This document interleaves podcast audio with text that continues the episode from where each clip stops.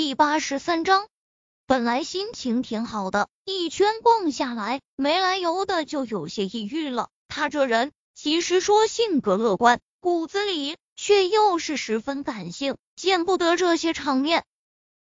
阿姨，你是外面来的人吗？突然身后传来一个童音，并不标准的普通话，但仔细听也能听得懂。沈贝一转过身，看着他。和宁小溪相仿的年龄，脸上可能给风吹的有些黑红，身上穿的衣服虽破旧，却是很干净。仔细看，那小脸上的五官倒是十分精细。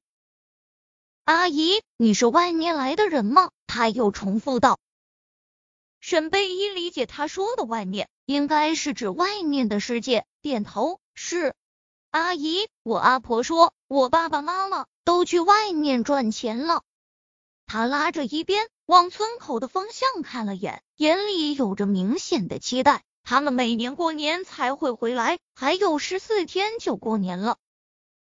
过年还有十四天，沈贝一鼻腔一酸，眼眶就红了。这就是所谓的留守儿童吧？他伸手在他头上摸了下。从包里拿出一些饼干，还有糖果，递给他。小姑娘却摇头：“阿姨，阿婆说不可以吃别人的东西。”沈贝依眼里有着欣赏，他拉过小姑娘的手，将东西放在她手里，还有口袋里。爸爸妈妈肯定是想给你更好的未来，所以没办法才会把你独自放家里，不要怪他们，知道吗？他有宁小溪后，他很懂得，如果不是万分的无奈，没有哪个父母能舍得这种骨肉分离。小姑娘点头，我不怪他们，我就是很想他们。村子里的小伙伴都被爸爸妈妈接走了，就剩下我一个人了，都没人话说，都没人说话，所以看到他才忍不住来打招呼。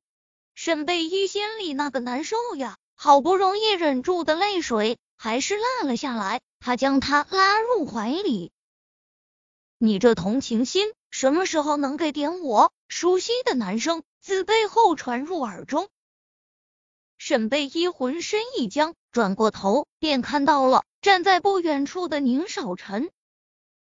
看了看时间，这挂完电话才两个多小时，他怎么过来的？你你怎么来了？那小姑娘看到宁少臣，似乎有些惧怕，退后了两步。阿姨，我回家了，再见。看着他跑两步，又忍不住的回头看，沈贝仪对着他挥了挥手。